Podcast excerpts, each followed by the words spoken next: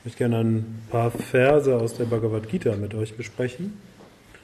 Und die Bhagavad Gita dreht sich ja hauptsächlich darum, wie man Spiritualität im Alltag leben kann. Und ähm, da gibt es ja, viele Verse, die man sehr kontrovers diskutieren kann, die man durchaus auch sehr falsch verstehen kann. Also äh, die Rahmenhandlung der Bhagavad Gita dreht sich ja um, um eine Kriegssituation. Da stehen sich zwei, ähm, zwei Kriegsparteien gegenüber und äh, der Anführer der einen Partei will in den Krieg ziehen und oder muss in den Krieg ziehen aus verschiedenen Hintergründen, die man auch nachlesen und dann auch akzeptieren kann.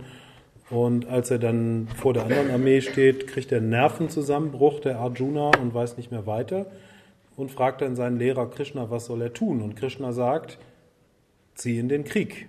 Also Gott fordert den Menschen in dieser Rahmenhandlung auf, äh, zu kämpfen, in den Krieg zu ziehen. Und äh, das ist natürlich etwas, was wir erstmal gar nicht akzeptieren können, denn Krieg ist natürlich äh, nichts Gutes äh, und sicherlich auch nicht etwas, äh, ja, wovon wir meinen, dass ein lieber Gott das unterstützt.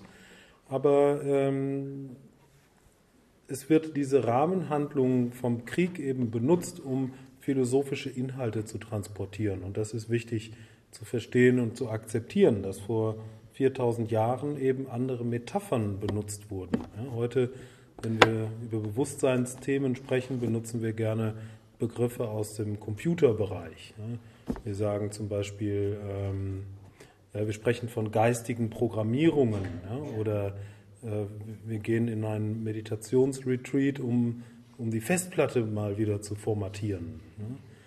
Und ähm, solche ja, Begriffe oder vor 100 Jahren haben die Psychologen ähm, Worte aus der Maschinentechnik benutzt, um, um geistige Inhalte zu beschreiben. Und damals waren es eben äh, Metaphern von Krieg und, äh, und einem Schlachtfeld, die man benutzt hat, um philosophische Inhalte zu benutzen. Also es ist ganz wichtig, wenn man sich mit diesem Text beschäftigt, dass man sich das bewusst macht ja, es geht hier nicht um diese Rahmenhandlung, ja, die wird eben nur benutzt, um dann anhand dieses Themas diese, diese philosophischen Inhalte ähm, herzuleiten oder ähm, die in eine Geschichte zu packen, sozusagen. Und ähm, Krishna versucht immer wieder auf verschiedene Weisen, seinen Schüler Arjuna zu ermutigen, zu seiner Verantwortung zu stehen und sich der Aufgabe zu stellen. Und mit dieser Verantwortung ne, oder mit diesem sich seiner Aufgabe stellen, meint er äh, ne, im Rahmen dieser Handlung natürlich, er soll in den Krieg ziehen, weil das jetzt seine, seine Schuldigkeit ist, äh, da äh, zu kämpfen gegen die anderen. Aber in Bezug auf uns heißt das natürlich, dass wir ähm, uns unserer Lebensaufgabe stellen sollten in jedem Moment und, ähm, und uns nicht davor drücken. Und es ist eben auch so, dass wir einen inneren Konflikt in uns haben ne, zwischen verschiedenen ja, Parteien oder Stimmen. Ja, bei uns, ja, wir benutzen oft das Bild vom Engelchen und dem Teufelchen, was auf unserer Schulter sitzt und uns einredet, ja, iss ein Eis oder iss einen Salat mit Körnern. Ja? Und äh, diese, diese beiden Stimmen äh, konkurrieren in uns. Ja? Und äh, es ist wichtig, dass wir, dass wir uns dem stellen, dass wir daran arbeiten, diese, diese positive, konstruktive, lichtvolle Kraft in uns immer mehr zu stärken. Ja? Und das können wir eben auch als, als Sinnbild nehmen, ja, wofür diese Kriegssituation erhält. Jedenfalls im achten Vers des dritten Kapitels sagt Krishna zu seinem Schüler, Tue deine Pflicht und Schuldigkeit, denn Handeln ist nicht Handeln überlegen.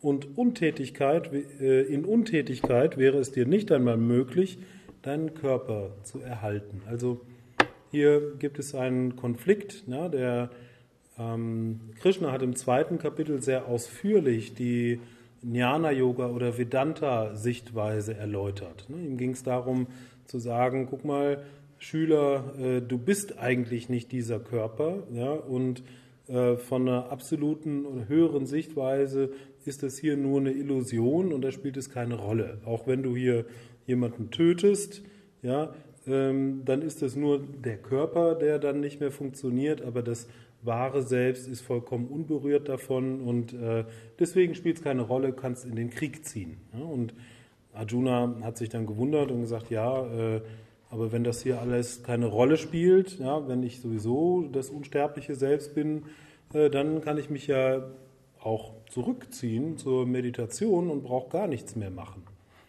Ja, und tatsächlich glauben ja viele Leute, bei, dass es beim spirituellen Weg äh, irgendwie um eine Weltflucht geht, ne? dass wir äh, rumsitzen und meditieren und äh, glauben, die Welt wird davon eine bessere, statt uns unseren Aufgaben in dieser Welt zu stellen. Ne? Aber das ist natürlich eine Fehlinterpretation, denn wahre Spiritualität ist keine Flucht, sondern wendet sich zum Leben und wendet sich dahin, die Aufgaben anzugehen und sich denen zu stellen und eben nicht davor wegzulaufen, sondern ganz im Gegenteil, sich immer mehr mit der Wirklichkeit zu konfrontieren, um, äh, um damit ins Reine zu kommen.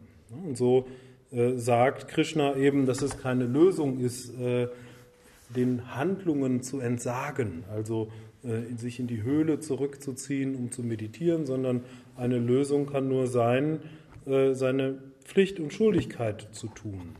In diesem konkreten Fall geht es dann natürlich um diese Kriegssituation, ja, dass er sich dieser Aufgabe, die sich entwickelt hat, eben stellt und in den Krieg zieht. Aber bezogen auf uns heißt das, dass wir uns in jedem Moment ja, der Aufgabe stellen oder der, der Pflicht stellen, die gerade aktuell ist. Und es ist ja so, auch wenn wir jetzt nicht in einem größeren Rahmen über unsere, unser Lebensziel äh, nachdenken und äh, uns überlegen, ja, was ist denn jetzt eigentlich meine Berufung hier, hm, haben wir trotzdem in jedem Moment unseres Lebens die Entscheidungsfreiheit, das konstruktive, lichtvolle zu tun oder das destruktive, dunkle.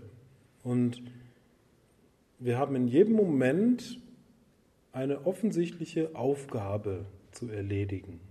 Und viel zu oft entscheiden wir uns dafür, ähm, die Füße hochzulegen und äh, den gemütlichen Weg zu gehen oder anstatt den schwierigen Weg zu gehen, den Weg zu gehen, der uns ein, ein äh, schnelles, kurzes Vergnügen verspricht, ja, anstatt uns wirklich äh, zu stellen.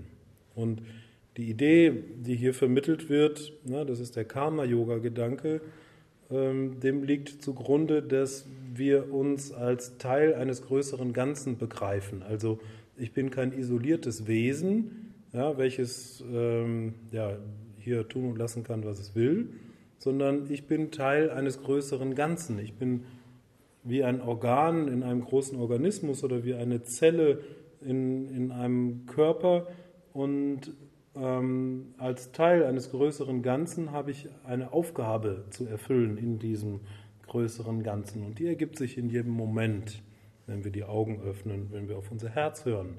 Dann wissen wir in jedem Moment, was das Richtige ist zu tun. Das heißt, er sagt, tue deine Pflicht und Schuldigkeit. Das ist das, wovon wir jetzt im Moment genau wissen, was das Richtige ist zu tun. Und das wissen wir in jedem Moment. Das sagt uns unser Gewissen. Denn Handeln ist nicht Handeln überlegen. Ne? Wenn wir jetzt eben ja, das tun, was zu tun ist, dann ist das besser, als äh, uns einfach hinzusetzen und äh, zu resignieren oder äh, zu meinen, wir könnten die Probleme lösen, indem wir uns äh, nur noch nach innen verkriechen. Wobei das natürlich auch manchmal die Aufgabe ist, sich hinzusetzen zur Meditation, aber das soll nicht heißen, dass man sich dadurch seiner Aufgabe entzieht.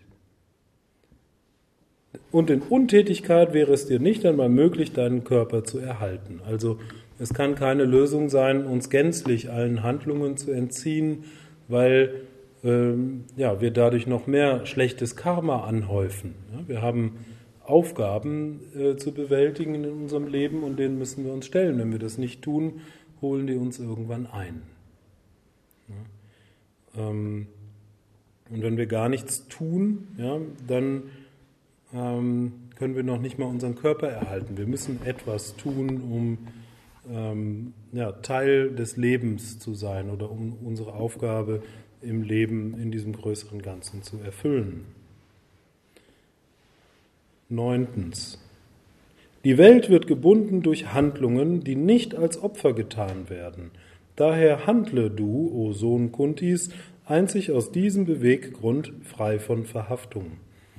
Ja, das ist ein zunächst mal schwieriger Begriff, ja, Opfer. Ja. Ähm, die Idee, die Krishna hier transportieren möchte, ist, dass wir jede unserer Handlungen als einen Dienst an das größere Ganze betrachten oder dass wir alles das, was wir tun, nicht für uns selbst tun, weil wir für uns irgendwas erreichen wollen, weil wir für uns äh, irgendwas vermeiden wollen, sondern dass wir alles, was wir tun, vollziehen, um Gott zu dienen, um diesem größeren Ganzen äh, Genüge zu tun, um ja, uns, die wir Teil dieses großen Netzwerkes sind, äh, eben zur Verfügung zu stellen, das zu tun, was zum Wohle dieses großen Ganzen, was zum Wohle dieser göttlichen Einheit ist. Und das heißt opfern. Wir opfern unsere Handlungen. Wir stellen unsere Handlungen zur Verfügung, um zu dienen, um diesem großen Ganzen ähm, ja, ein, äh, in jedem Moment äh, konstruktiv ähm, ja, zu unterstützen oder einfach unsere gottgegebene Aufgabe da zu erfüllen. Und er sagt hier sogar, ne, die Welt wird gebunden durch Handlungen, die nicht als Opfer getan werden. Also wenn wir nicht handeln, um diesem großen Ganzen zu dienen, sondern wenn wir handeln aus egoistischen Zwecken, ne, weil wir uns selber ähm, irgendwie als isolierte Wesen irgendwo äh, stärken, fördern oder, oder ähm,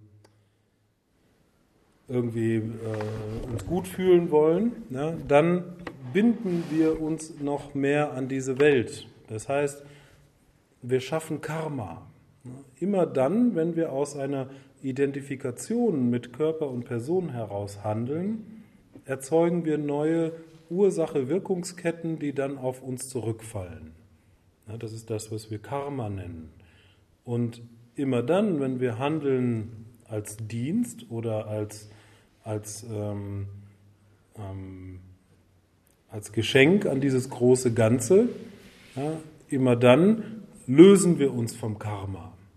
Ja, denn äh, dann sind wir sozusagen verbunden mit diesem Netzwerk, dann sind wir im Einklang mit dieser Einheit. Also immer dann, wenn wir egoistisch handeln, ja, dann sind wir nicht im Einklang mit diesem Netzwerk und dann schaffen wir für, für uns als isoliertes Wesen, als dass wir uns in dem Moment wahrnehmen, Ursache-Wirkungsketten, also Karma, die dann wieder auf uns zurückfallen.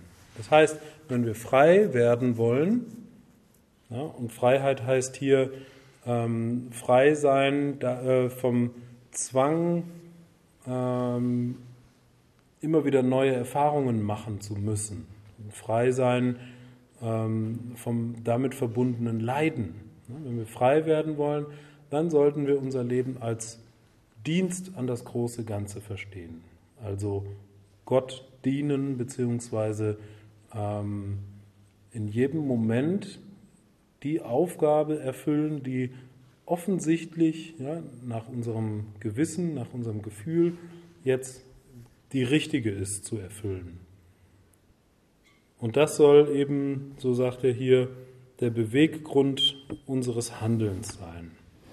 Und dann, und jetzt kommt der Clou, Vers 10, äh, der Schöpfer, der zu Beginn der Schöpfung die Menschheit gemeinsam mit dem Opfer geschaffen hat, sagte, dadurch möget ihr euch fortpflanzen.